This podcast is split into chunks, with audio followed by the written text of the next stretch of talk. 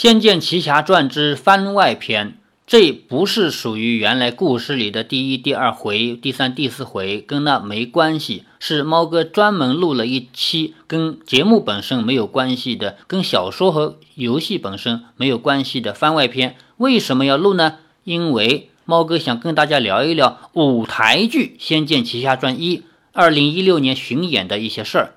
实际上，猫哥在大半个月前就已经知道《仙剑奇侠传一》舞台剧要在二零一六年进行全国巡演。其实全国也就是那几个城市啊，不是太多的城市。而且猫哥已经在第七十六回和第七十七回里面，在录节目的时候已经做过这个预告。但是呢，由于猫哥录节目和更新节目中间有一个时差。一直到现在，猫哥录这个番外篇的时候，第七十六回和第七十七回还没有跟任何听众见面。那么，实际上猫哥到现在为止，早就已经录完了整个《仙剑奇侠传》的有声小说，一共九十回，全部录完了。那么，第七十六回和第七十七回是哪天录的呢？是二月二十几号，也就是说半个月前就已经录了这两回。当时呢，由于知道了《仙剑奇侠传一》这一部舞台剧要在全国巡演，所以在这两回节目里面对舞台剧进行了一些预告。但是舞台剧当时只公布了要在哪些城市巡演，以及每一个城市巡演的时间，而没有公布票价。我们常州。江苏常州的常州大剧院，在它的网上也没有开始售票，所以当时在录第七十六回和第七十七回的时候，根本就不知道价格，只能够把这个节目要这个舞台剧要演出的消息跟大家说一说。没想到半个月过去了，我把整个《仙剑奇侠传》都录完以后，常州大剧院已经公布了这个价格，而且到现在为止。第七十六回和第七十七回还没有跟大家见面。按照计划，三月八日下午的十九点多钟，大家会听到第七十六回更新出来；三月九日下午的十九点多钟，大家会听到第七十七回更新出来。那么，猫哥抢在这两回出来之前，先公布番外篇，告诉大家一声：这个舞台剧目前不仅仅有时间、有地点，而且有价格。下面简单的先。来继续说一下舞台剧巡演所经过的时间啊，所经过的城市以及每一个城市的时间。首先，五月八日晚上十九点三十分，在无锡大剧院，江苏省无锡无锡大剧院。然后隔了三天以后，五月十一日十九点三十分，在昆山文化艺术中心，江苏苏州的昆山文化艺术中心。到五月十四日十九点三十分。在合肥大剧院，安徽合肥；五月十七日十九点三十分，在马鞍山大剧院，安徽马鞍山；五月二十日到二十一日两天，每天晚上的十九点三十分，在南京保利大剧院，南京会演两天。以上这几个城市呢，离猫哥这儿都不远，然后就会离得很远，跑到东莞。五月二十九日二十点钟。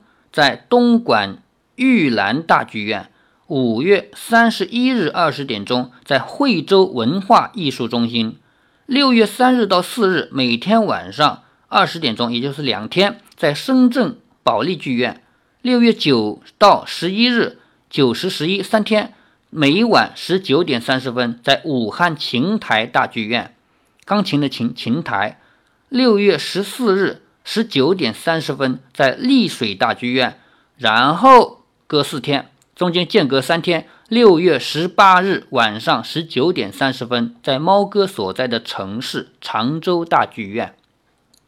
常州大剧院离猫哥的工作单位中间走一走多远呢？上一次在录第七十六回的时候说的有点口误啊，说走过去几分钟。其实如果说凭两脚走过去呢，估计也要走。十分钟这么远，如果是有个自行车蹬一蹬呢，真的就只有三四分钟就肯定到了。就中间拐个弯儿，一个红灯拐个弯儿，然后到六月二十二日到二十三日两天，每晚十九点三十分在河南艺术中心；六月三十日晚上十九点整，圣经大剧院；七月三日晚上十九点整，大连国际会议中心剧院；七月七日晚上十九点三十分，潍坊大剧院；七月九日到十日两天，每晚十九点三十分在青岛大剧院。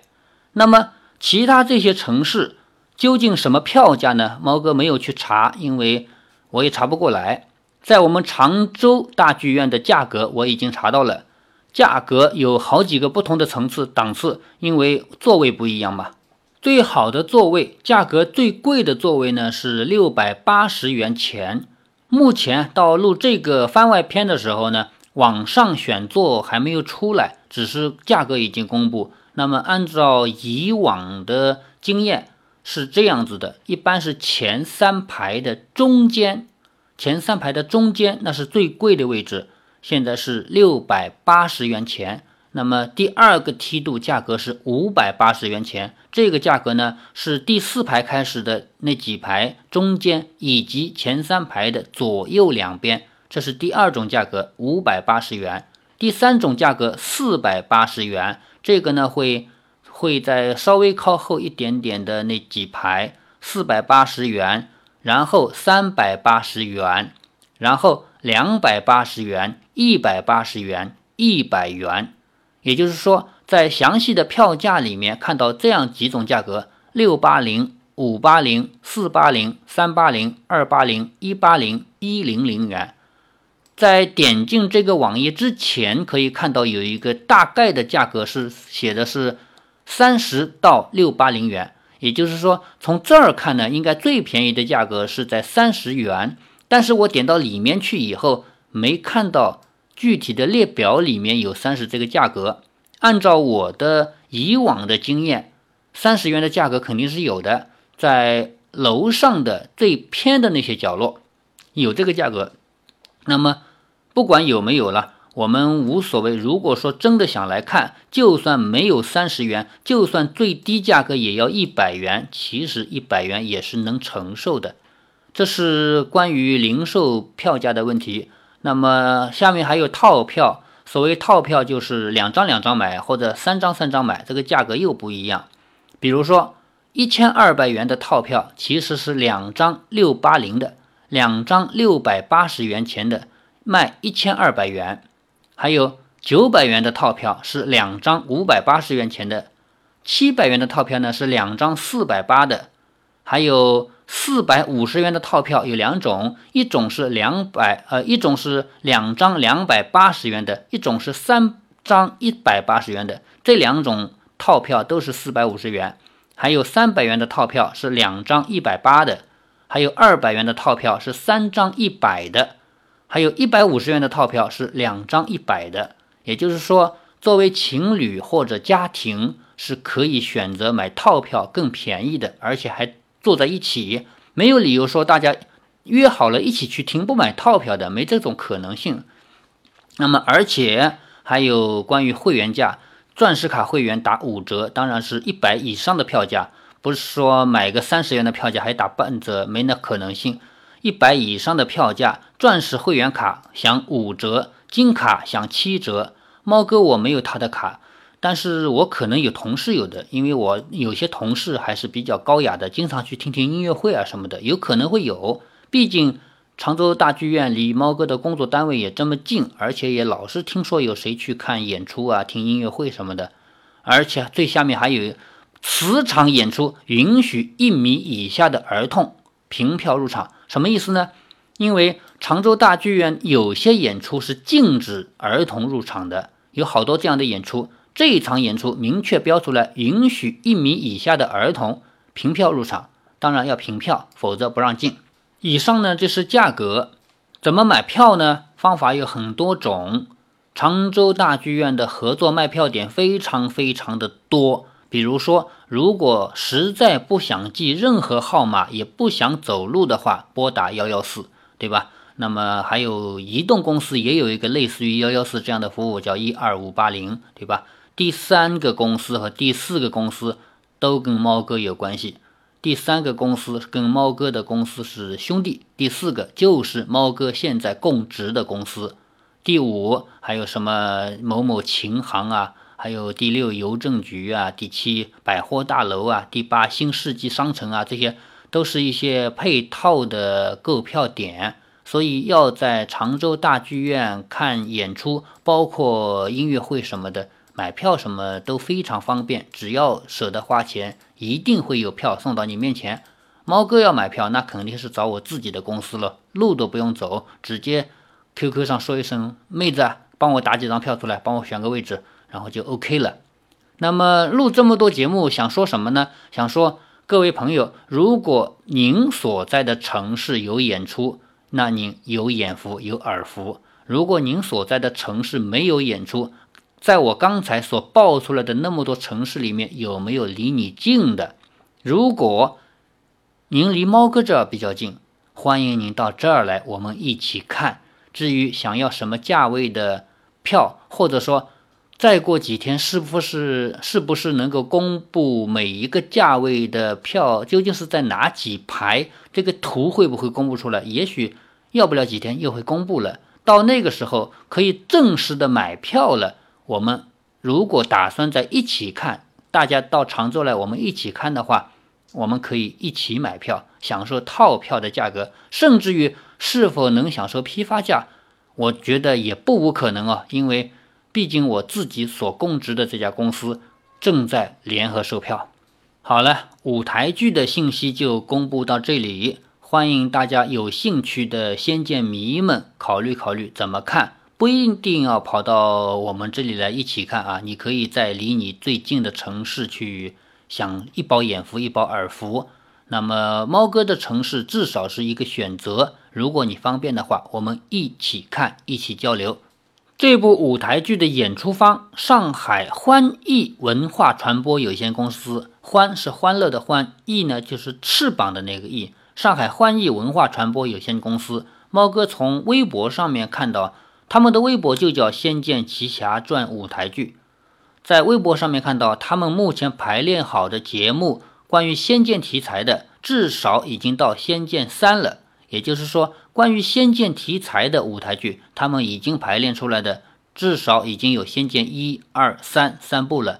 而且呢，仙剑三也已经在到处巡演、到处卖票了。不过呢，猫哥还没有看到在我所在的城市江苏常州有仙剑三或者仙剑二。什么时候演出的这个消息？《仙剑一》已经有了时间、地点和价格。时隔二十年，当年感动我们一次又一次去玩游戏，到后来感动我们去看改编的电视剧，以及又感动了猫哥来读这一部有声小说的这么一个传奇故事、感人至深的爱情故事、仙侠故事、仙剑故事。之所以在二十多年以后还能改编成舞台剧、全国巡演，说明这个故事是长新的，是永远有生命力的。说到这个故事的长新，猫哥想起一个事儿来。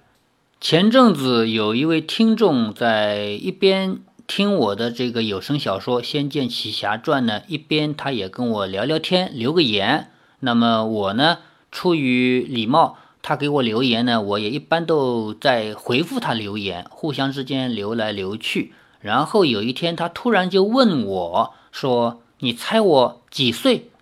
我在想着，让我猜年龄，一定是他比较小吧。如果说跟我一样的年龄，没有必要猜，因为我这一代人，当年电脑刚刚普及的时候，根本就没有别的游戏好玩，《仙剑奇侠传》又这么轰动，所以。大家都是仙剑迷，除非你不玩游戏的人，不玩游戏的人咱们另说。只要玩游戏的人，在我这个年龄的人，都是仙剑迷。那么没什么好猜的。既然他让我猜他的年龄呢，应该就是比较年轻吧，所以我就猜了个二十五岁。才二十五岁，那就是一九九零年生的。一九九零年生，那么《仙剑奇侠传》开始广为传播的时候，他才。六岁左右，所以呢，我猜的还是比较保守的。结果他给我回答说：“我跟你女儿差不多大。”我说：“不会吧，我女儿才五年级。”他说：“我四年级。”那我就问：“你是怎么知道《仙剑》这个故事的呢？你怎么知道要听《仙剑》这个小说呢？他说是他爸爸告诉他的，因为爸爸是仙剑迷。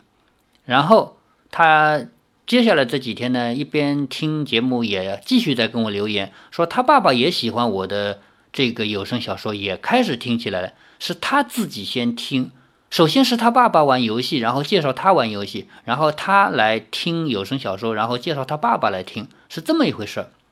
说明什么？这个感人至深的故事，包括游戏，包括电视剧，包包括小说，也包括猫哥我录的有声小说，它的生命力真的很顽强，能够影响到零零后、零五后的人成为他的粉丝。这不是猫哥的功劳啊，这真的是《仙剑奇侠传》这个故事本身的功劳，非常的长新，非常的年轻。永远能够吸引新的人来成为他的粉丝，所以呢，我能知道这个舞台剧在全国巡演一定是能够演得红红火火的。至少像我这位铁杆仙剑迷，我是不会放过这个舞台剧的。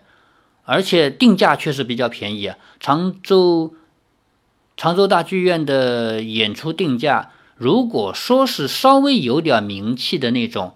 那么最贵的票价一二八八、一六八八、一八八八或者两千多都有可能。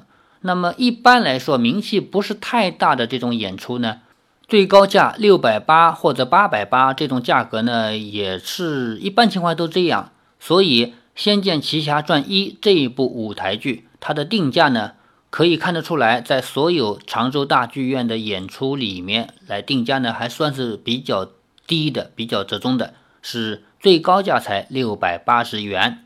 好，这一部番外篇录到这里就要跟大家说拜拜了。预告一下，其实《仙剑奇侠传》有声小说猫哥版的早就已经录完了全部内容，总共是九十集。这一集番外篇加上去的话是九十一集。接下来大家会听到从七十六开始的十几集。预计要再过十四天时间，才可以把所有的节目都听到。好，猫哥这一次的番外篇就到这里，拜拜。